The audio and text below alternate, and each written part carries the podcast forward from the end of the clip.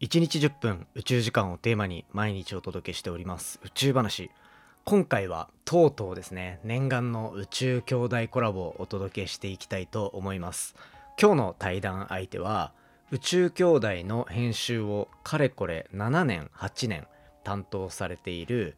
株式会社コルクの中山さんに来ていただいております。どうやって宇宙兄弟の編集になったのかっていうところから、まあ、僕の研究分野であったフレアっていうところが宇宙兄弟で登場してくるところ一体どういう流れで作られたのかなんていうところまで深掘りしていっておりますので是非最後までお付き合いいただけたら嬉しいです。今回は4本立てになっていて最初の方結構硬いんですけど後半僕自分で編集しててもこれは面白いなって思うような内容が結構詰まってる宇宙兄弟オタクにはたまらない。そしてこれから宇宙兄弟読みたくさせただろうという自信を持ってお届けしておりますのでぜひ最後までお付き合いください。3 2 1 ignition.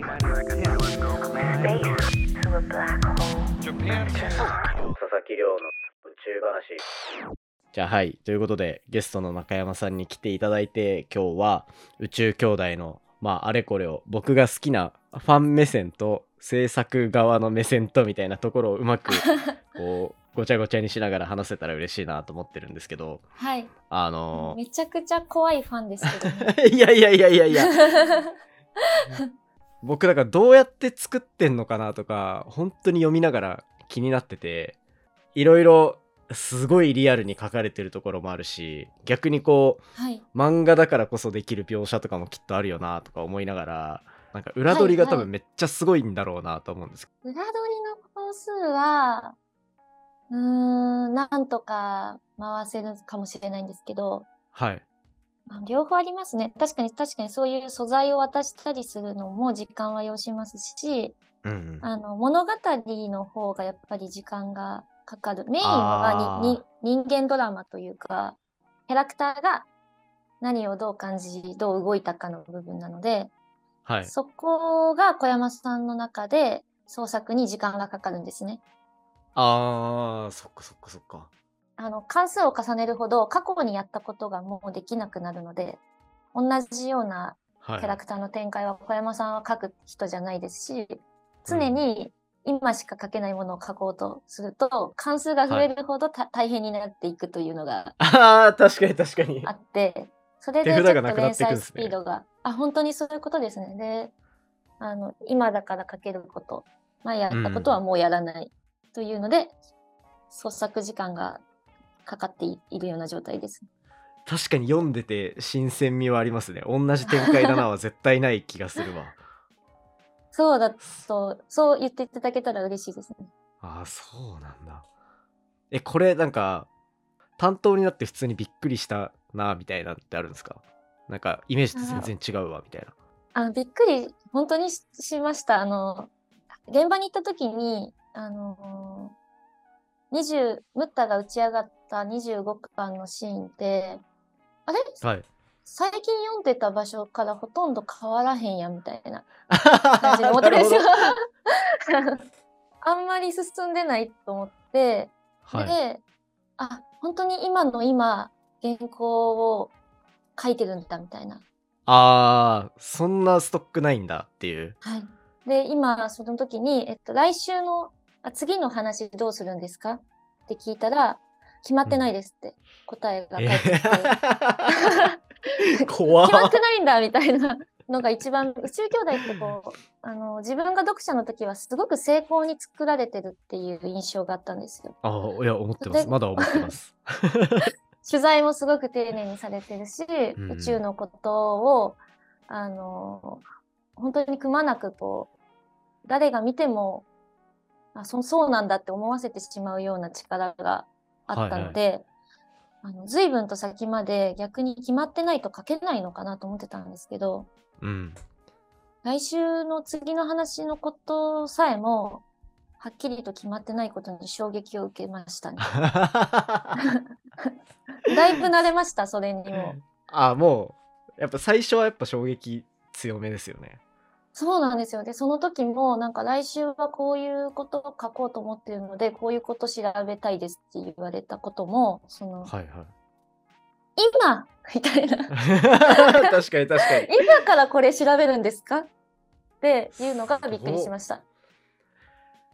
えーじゃあ太僕太陽の研究ずっとや太陽というか、はいこう星の表面で起こる爆発の研究とかをいろいろやってたんですけどはい。フレアを起こそうみたいなのとかがだフレアが起こったりするじゃないですか、はい。作中でおりました。あれってフレアを起こしたいっていきなりいきなり来週フレア起こるみたいなそんな感じになることもあるってことですか？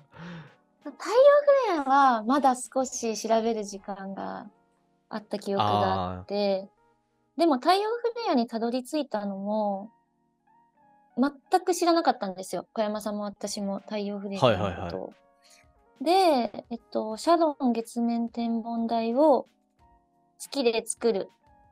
うんとなった時に、ちょっとこう、すんなりはやっぱり作れない。はいあの、いくつか、えっ、と、何か外部要因があって、ムッタたちは苦戦をする。うんうんうん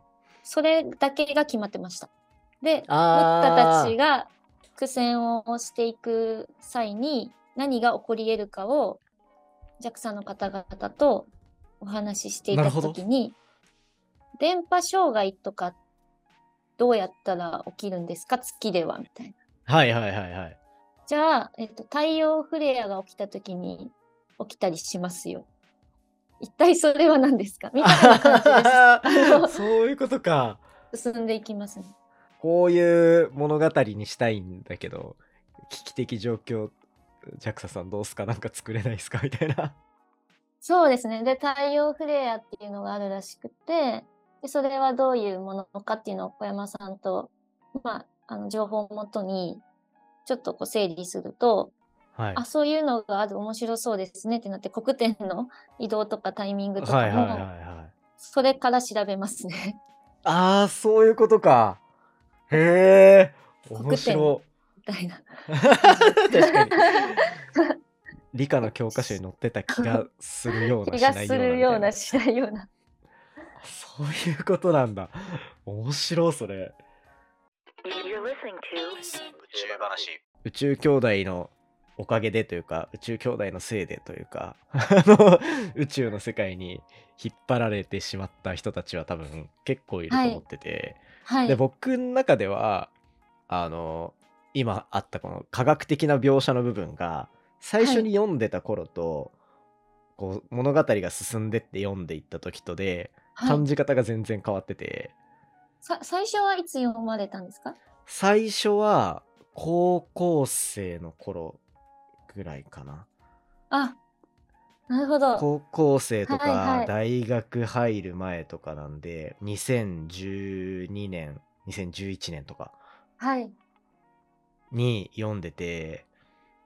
でまあその頃は普通になんかこう面白い漫画の一つぐらいの感じではい。読んでたんですけど自分がざじゃあこう大学入って研究するとかってなった時にまあやっぱ宇宙兄弟で宇宙興味あるしなみたいなところ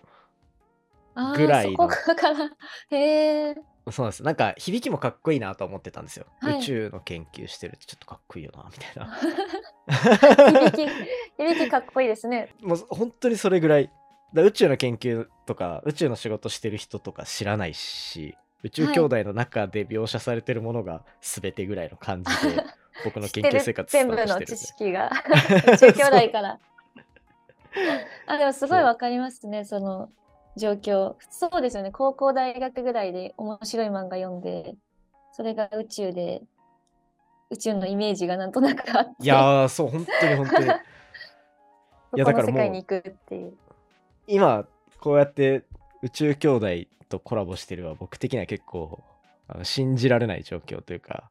学生の時に読んでた漫画ぐらいの年数がちょうど経ちましたしね、15そう年で。私も大学生の時に読んだので、はい同じような気持ちですね。私あのそうですよね入った時とか多分本当にそんな感じですよねきっとはい、い一緒の感じだと思います、佐々木さんと。いやすで編集し始めたらちょっと作品見る見方変わるみたいな。あ、はいはい、あの実際にちょっとずつ詳しくなっていったりとか、うんうん。調べたことがこういう風に漫画になるんだっていう面白さはありますね。そうですよね。佐々木さんも宇宙のことめちゃくちゃ詳しくなっていったからいやもう変わりそうですよね。よ読み始めた時とは全然違う状況になってるんですけど なんか興味持ってもらうとか現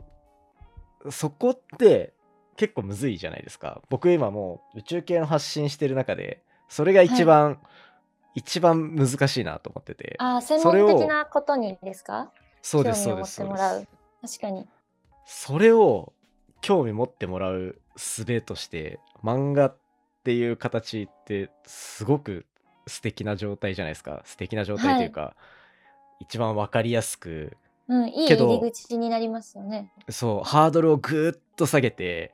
うん、人にこうものを伝えれるみたいなところめっちゃいいなと思いつつけど、はい。現実味は絶対に持たせるじゃないですか。はい。なんかこう漫画の世界もう完全に異世界の話じゃない現実味を持たせるみたいなとこで、さっき言ってた科学的な、あの裏付けもちゃんとしてるみたいなところがあると思うんですけど、あれっはい。てもう途中言ってたみたいに本当にもう JAXA に聞きに行くとかそういうはい。こう地道な作業を繰り返して繰り返してあの現実味を持たせてるんですか？そうですね。あのーむ本当に、えっと、現実味を持たせてるというより、はい本当にキャラクターがどう動くかを考えていくと、現実味を持っちゃうっていう方が正しくて、ああはいえ言言ってることをちょっとわけわかんなくなってきてますかね？えっと、私が言葉が難しい。えっと、例えばじゃあ、ムッタが宇宙に行きます。月にうん行きますっていうう行動をするときに、はいムッタがじゃあどのロケットに乗って、いつ打ち上げをしてとかを本当に詰めていくと、あの現実のことを知らないと書けないんですよね。あはいはいはいだから、そのムッタのために、